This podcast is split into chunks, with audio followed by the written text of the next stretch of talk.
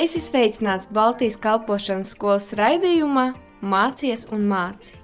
Īstā vieta, kur atklāt savu aicinājumu, sagatavoties un to īstenot. Par to arī parunāsim.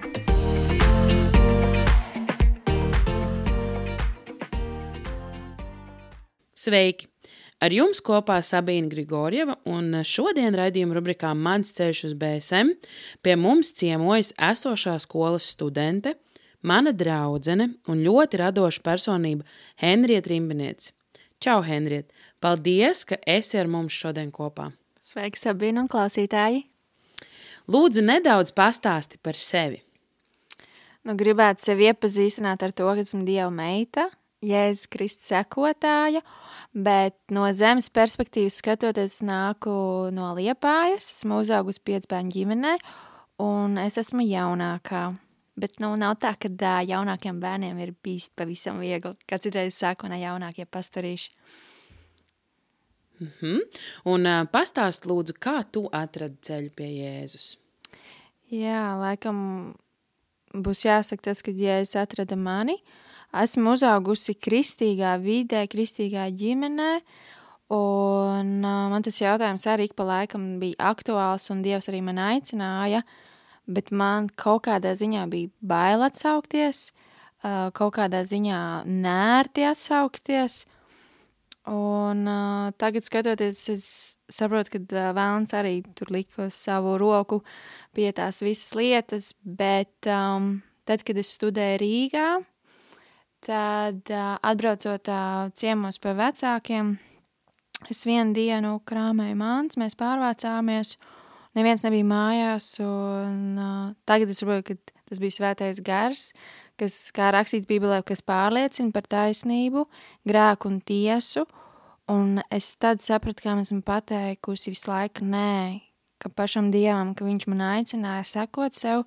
un man tas nebija emocionāls lēmums, uh, man bija tāda atziņa, um, jā, kas ir Dievs, ko viņš ir izdarījis manā un visu cilvēks labā, un ka tas bija ļoti apzināts lēmums, es istabā vienkārši sabruku, es, es nezinu, cik es ilgi, es vienkārši raudāju, un attapos, sēžot savā asaru peļķē, bet um, liels paldies Dievam par to, kā viņš man ir vedis, un uzrunājis, un kad es varu būt tagad tiešām ar viņu. Nu tā, tiešām ar viņu būt ne tikai ķeksīšu pēc vai reliģijas kaut kāda aspekta pēc, bet, nu, ka tiešām būt ar Kristu. Hm, ļoti jauki, paldies tev. Un pastāst lūdzu, ja kāds vēlētos tevi labāk iepazīt, ko šim cilvēkam vajadzētu zināt par tevi? Um, Viņam nevajadzētu runāt no rītiem ar mani, jo man vajag laika, man pamostos. Bet uh, man patīk pastaigas, man patīk daba, jūra, kalni. Uh, ne, ne tik daudz, varbūt esmu bijis kalnos, cik gribētu. Un tā, bet uh, arī man uh, patīk mūzika, bet proporcionāli vairāk klusums. Uh, man ir tā kā divas tādas pretšķautnes, vai kā ja to varētu teikt. Un, um, un draugi man savreiz nosauc par varavīksni, jo es parādos tad, kad ir kaut kādi apstākļi savienojušies. Un, um, un jā, kad es. Tu esi tāda reta parādība, ja? Nu, reta parādība, jā. Bet, kad es parādos, tad, tad ir ritīgi interesanti mums visiem. Jā, un tu jau pirms tam minēji nedaudz, ka tu esi studējusi. Vai tu lūdzu varētu pastāstīt, ko tu studēji pirms ierašanās Baltijas kalpošanas skolā? Es esmu mācījusies Liepājas mākslas vidusskolā. Tad uh, turpināju mācības Rīgā kultūras koledžā, kultūras menedžmentu apgūstot, uh, bet uh, arī esmu padziļinātāk mācījusies teoloģiju, uh, Liepājas Baptistu Pāvila draudzes divgadu skolā, kur mums brauc no Rīgas arī pasniedzēja kā Ilmārs Hiršs, Edgars Māžis un um, Mārtiņš Balods, un bija arī vēl citi pasniedzēji, kas tiešām tādu pamatu ieliku un plašāku redzējumu par, um, par Dievu, par, par Dieva dabu. Jā, tas bija ļoti vērtīgi. Tā teikt, dziļāk, ne tikai to, ko tu svētdienās dzirdi, bet padziļināt ziņa, zināšanas. Jā, jā, noteikti, noteikti. Un uh, tu tā nedaudz esi aptaustījusi un pagaršojusi teoloģiju, un uh, tad kā tu domā, kāpēc tu šodien esi šeit, kāpēc tu studē bībeli? Jā, kāpēc es esmu šeit BSM skolā?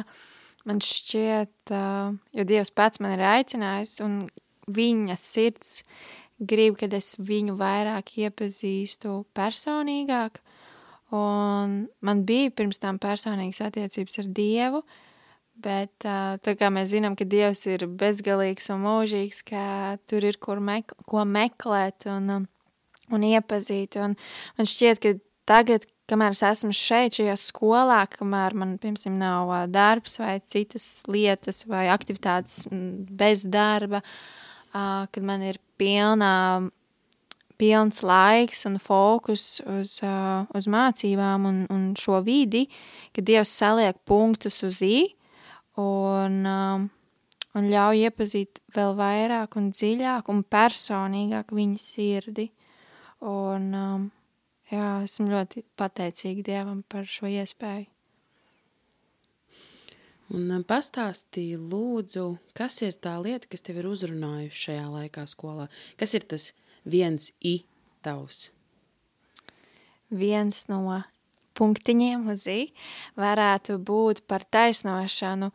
Ļoti labas lekcijas mums bija par um, taisnošanu, ko Kristus ir izdarījis mūsu labā, bet tādā dziļākā, nu, nu dziļāk to satvert, ka ka mēs vairs neesam grēcinieki, bet ka mums ir tā Kristus taisnošana un Kristus svētums, kad mēs kā cilvēki sagrēkojam, mēs kā cilvēki kļūdamies, un atceramies, ka mēs neesam kļūdas, bet mēs kļūdamies, bet ka mēs Dievu priekšā esam svēti. Mēs varam sagrēkot, bet mēs, mūsu status, tie nav mūsu darbi, bet svētums ir mūsu status caur Jēzus Kristu un caur Jēzus Kristus asinīm. Un, um, kas būtu tā kā otrs punktiņš, uzreiz varētu pie, pielikt um, tieši par uh, klausīšanos Dievā, ka mēs lūdzam un gaidam uz Dievu, ka, tā, ka tas ir aktīvi un ka mēs klausamies lūkšanā, klausamies arī tad, kad mēs lasam bībeli, un, un tad, kad mēs dzirdam viņa balsi vai viņa norādes vai kādu gudrības pamudinājumu, tad uh, paklausīt tam. Un tur man ir ļoti jāmācās, bet jā, klausīties, un kad mēs dzirdam, tad paklausīt. Nu jā, mums visiem ir jāmācās uz paklausīšanu. Un vai tev ir kāds izaicinājums? Jo mēs visi esam cilvēki, un tad vai ir kāds izaicinājums, ar ko tu vari padalīties, ar ko tu cīnies ikdienā? šīs pēdējās nedēļas Dievs runā par to, ka jāsargā savs sirds, jo no turienes rosās dzīvība. Un tad uh, par to domājot un um, paralēli lasot arī vēl vienu grāmatu un domājot, ka arī manai sirdī ir robežas un uh, manai dzīvei ir robežas un man kā personībai.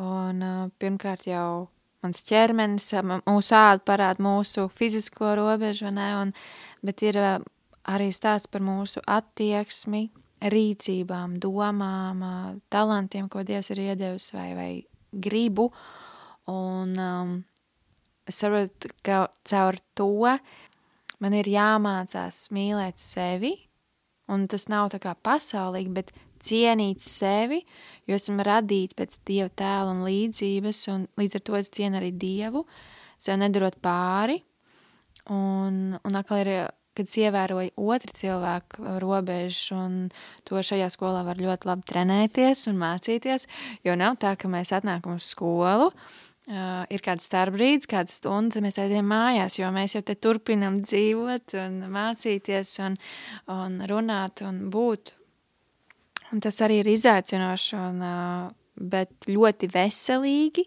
Un ļoti veselīgi ir tajā, kad mēs saprotam un mainamies, uz ko arī Dievs mūs aicina. Un, jā, tas izaicinājums vienā vārdā būtu robežas, un uh, robeža šķiet, ka tā ir cieņas līnija. Un Dievs arī aicina mīli otru kā sev pašu, un, un tas ir, vai mēs pieņemam sevi, vai mēs pieņemam otru, vai mēs cienam sevi, cienam otru, um, piedodam, uh, sevi tā kā emocionāli nesitam, un uh, vai mēs arī ieklausāmies un atbalstām uh, citu cilvēku. Tā kā tiešām tādā, man liekas, pat tā fundamentāla lieta manai personībai, kas noteikti paliks manī, es ceru, un no tā tie attīstībā, kad um, Dievs dara savu darbu caur to. Paldies par tavu atklātību. Es zinu, ka tev nav viegli tik atklāti runāt. Un uh, pastāst, lūdzu, vai skola ir tāda, kādu tu to iztēlojies pirms tu ieradies? Jā, noteikti domāju savādāk. Pirms es nācu šeit mācīties, jo šeit mēs visi dzīvojam uz vietas. Mums ir kopīgas um, telpas, kopīgas dušas, jā, un virtuve. Un, um, Un tas tā, vien, tā sadzīviskā puse, tas jau ir viens, ko es tā kā nebiju tā gaidījusi. Un uh, ir uh, jauki, ka mums no rītiem ir pusastoņos tā kā kopīga rīt lasīšana vai rīt lūkšana, bet nu katrs pie sevis las un, un meklē Dievu. Bet uh, nu, man jārēķinās ar to, ka kāds uh, blakām ir vai kaut ko čabinās vai čubinās. Uh, un, um, tas vienkārši atkal parāda manu raksturu, ko Dievs grib mainīt. Un uh, tas noteikti man uh, nebija. Tas noteikti nebija tas, ko es biju gaidījusi. Um, es biju gaidījusi, varbūt, ka tur vien pat visu laiku būs šī savā istabā un, uh, un, un, un tādā veidā meklēšu Dievu. Un uh, par lekcijām uh, man varbūt nebija pirms tam kaut kādas expectācijas, bet uh, esmu savā ziņā arī patīkami pārsteigta, jo mums ir tādi lektori, par kuriem es vispār pirms tam nebiju dzirdējusi, un kad Dievs caur viņiem ļoti runā uz manu garu, uz manu sirdi, un maina manu prātu pēc Dieva vārdu patiesības. Tad tu varētu teikt, ka šī ir tāda uzreiz prakse, vai ne? Tu iemācies kaut ko un tad uzreiz dabū praktizēt. Man atbild būtu, o jā, noteikti un diezgan. Bet uh, kur nu vēl citur, ja ne šeit? Āmen. Un uh, vai tev ir kādi sapņi par nākotni un tieši varbūt saistībā ar kalpošanu? Jā, nav nekas konkrēts,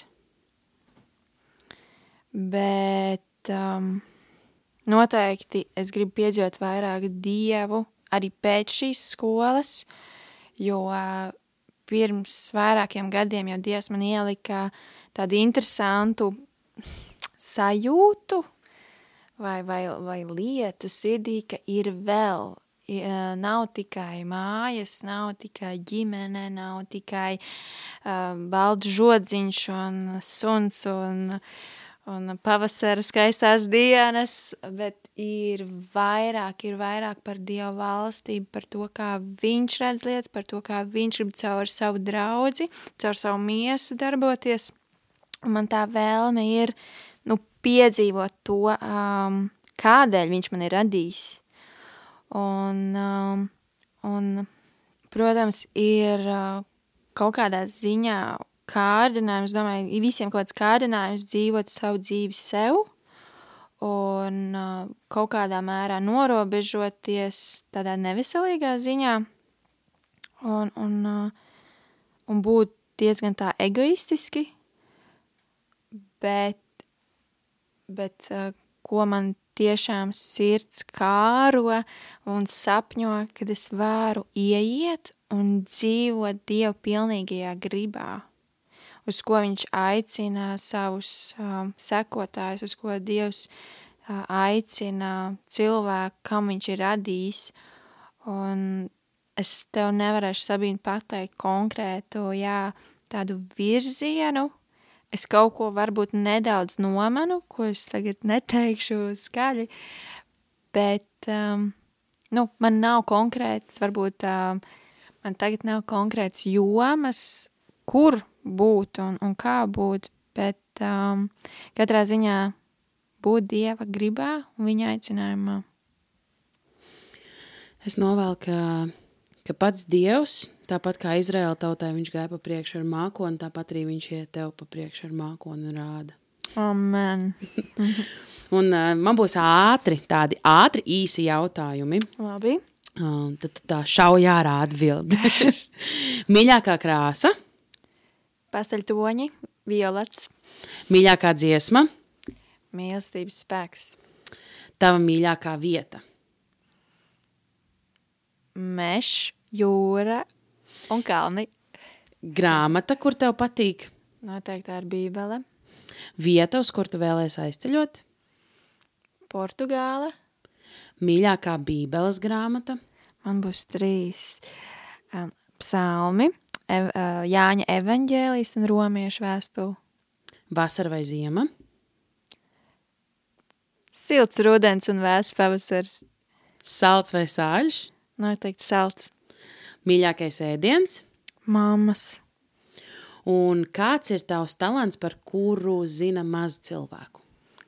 Es nezinu, vai maz vai daudz cilvēku zina, bet man patīk darīt visu kaut ko pašai.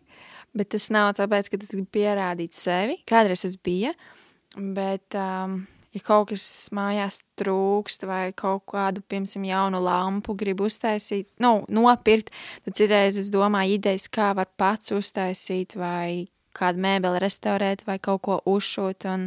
Tas ir tāds um, talants, dari pats. Vispār tāds ir žurnāls, dari pats. Jā. Un, un tad vienkārši uh, man sagādā prieku tas, kad pats sev var izpaust.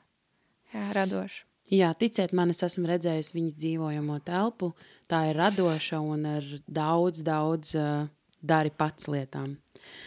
Paldies par tavām atbildēm, un pastāsti lūdzu, ko tu ieteiktu kādam, kurš meklē dievu.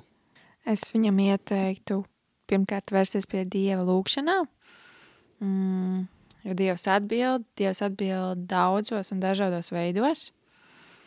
Uh, un uh, otrs būtu noteikti bībeles lasīšana, bet es ieteiktu sākt ar evaņģēliem un saprastu, kas ir Jēzus, kāpēc viņš nāca uz zemi miesā un ko viņš ir darījis priekš manis, ko viņš ir darījis priekš tevis. Un, uh, un kas ir ļoti veselīgi un vajadzīgi, uh, tā ir draudze. Un, ja nesanāk atrast uh, konkrētu draudzi, tad, uh, lai di tiešām lūgt Dievam, lai dod patiesus Kristus sekotājs brāļus un māsas, Kristu, kas var palīdzēt augt, kas va- var palīdzēt atbildēt uz uh, jautājumiem, kas ir saistībā ar, ar, ar kādu konkrētu raksturvietu Bībelē, un tā kopā ar citiem kristiešiem pieaug savā ticībā. Un uh, ir, protams, kaut kādas mājaslapas uh, internetā, un tas ir arī ļoti, tas ir arī ļoti labi, ka mēs varam caur uh, internetu vīdi atrast um, kādas atbildes vai atbalstu, bet es noteikti akcentētu uz personīgām attiecībām, tā kā mēs tagad sēžam un redzam vienu otru um, un iestājamies un lūdzam viens par otru tieši kā tiešajā ēterā. Tā kā, jā, laikam tās būtu tās trīs lietas. Lūkšana, bībele, bībeles lasīšana un uh, dzīves attiecības draudzē. Un uh, nobeigumā, vai tu varētu lūdzu padalīties ar kaut ko, kur Dievs tev ir uzrunājis laikā, kur tu esi pavadījusi skolā? Jā, labprāt padalītos ar kādām liecībām un to, kā Dievs man sirdi ir uzrunājis šajā laikā. Viens būtu, Dievs man uzrunāja caur um, līdzību par rotkali, kad uh, viņš kā rotkalis kausē sudrabu, un tas sudrabs esam mēs, un viņš kausē no dažādiem sārņiem un kaut kādām liekām lietām vai liekiem ieradumiem vai personības šķautnēm, kas ir jāatmet. Bet ir interesanti tas, ka tas rotkalis, viņš stāv pie tā sudraba, pie tā trauka, kur atrodas tas materiāls, un viņš nekad nepārkarsē, jo ir jāzina konkrēta temperatūra un konkrēts laiks, kad viņu tīra, un um, tas ļoti atspoguļojās attiecībā uz mani, uz manu dzīvi, uz manu šī brīža periodu, jo pirms skolas es biju slimnīcā, un um, es nezināju, vai es līdz galam būšu skolā vai nē, bet kad es šo piemēru un līdzību dzirdēju, tad es uh, sapratu, ka man ir jāuzraksta kaut kādas lietas, kā es esmu piedzīvojis Dievu, un tas atkal sasaucās ar vienu citu lekciju, kad mums pasniedz par Jēkabu, kad uh, viņš, viņš Jēkaba tēvs un vectēvs bija jau ar Dievu, un viņš tā kā sauc Dievu par savu tēvu Dievu, bet jautājums, ko viņš ir piedzīvojis kopā ar Dievu, kā viņš redz Dievu, un, um, un tad es apsēdos savā istabā un sāku rakstīt, kāds ir mans Dievs manā dzīvē, kādas šķautnes vai personības rakstura iezīmes es esmu piedzīvojis no viņa, un tas bija tik īpaši, un interesanti tas, ka es sarakstīju 40 lietas, un uh, un 40 kā skaitlis arī iezīmējās ik pa laikam kaut kur bībelē. Tā kā, jā, es sapratu to, cik varans, cik mīlošs, cik saprotošs un, um, un uzticams ir Dievs manā dzīvē un priekš manis. Un man kāds cits var kaut ko teikt un stāstīt, es, es vienkārši tam neticēšu, jo es zinu, ko esmu pati piedzīvojis savā dzīvē. Ar dzīvās, personīgās attiecībās ar Kristu.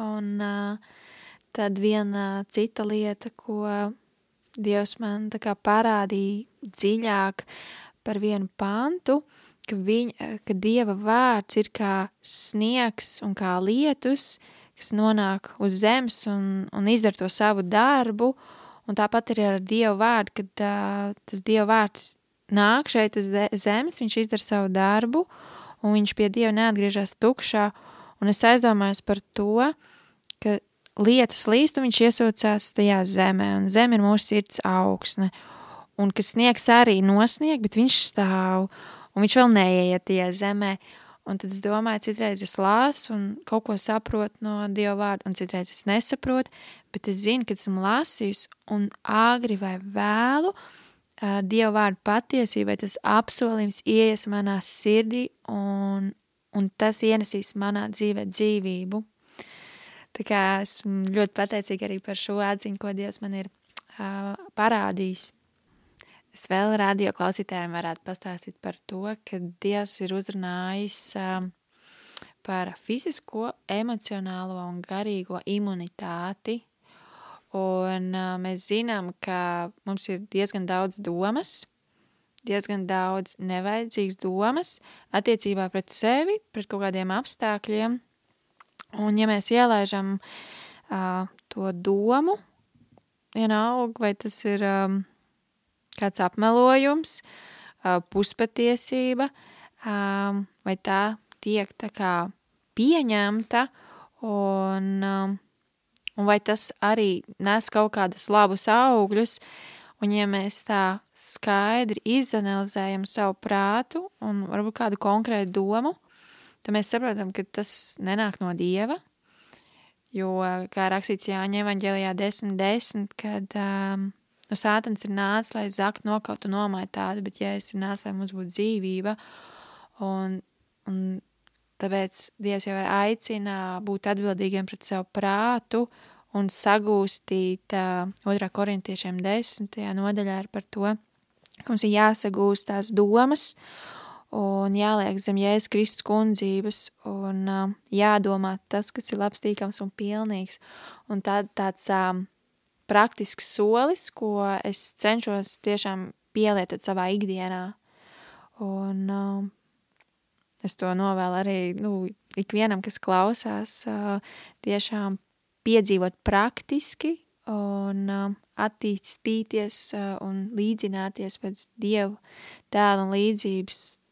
varbūt vēl kādu pēdējo, kas man tagad tā nāk prātā, ar ko es labprāt padalītos, būtu tas, ka šodien mums pēkšņi stundā pateica, ka mums ir 50 minūtes laika un mums stāst svētruna, kas bija tāds izaicinājums. Un man tika rakstviet no ebrejiem 13.8. Es nolasīšu to daļu. Jēzus Kristus vakar un šodien tas pats un mūžīgi.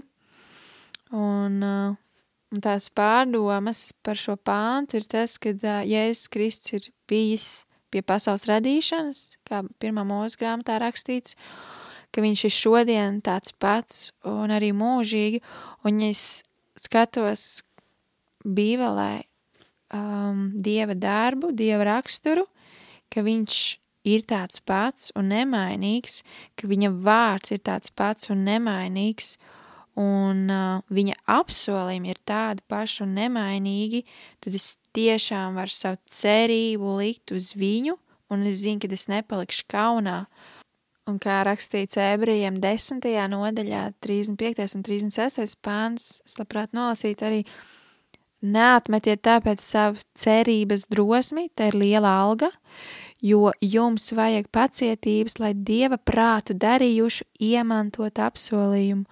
Un šeit skaidri rakstīts, nepametiet savas cerības drosmi, tā ir liela alga.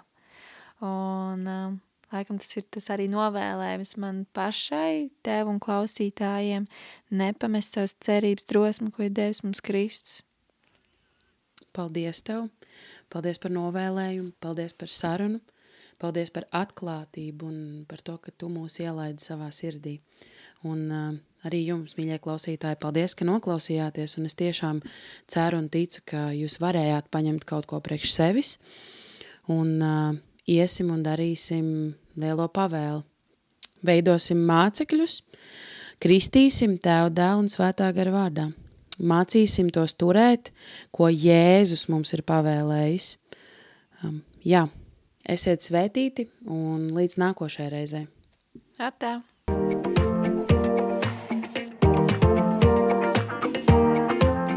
Tu klausījies Baltijas kalpošanas skolas raidījumā Mācies un māci. Dieva gudrībā un viņa vadībā tevai dzīvei ir nozīme.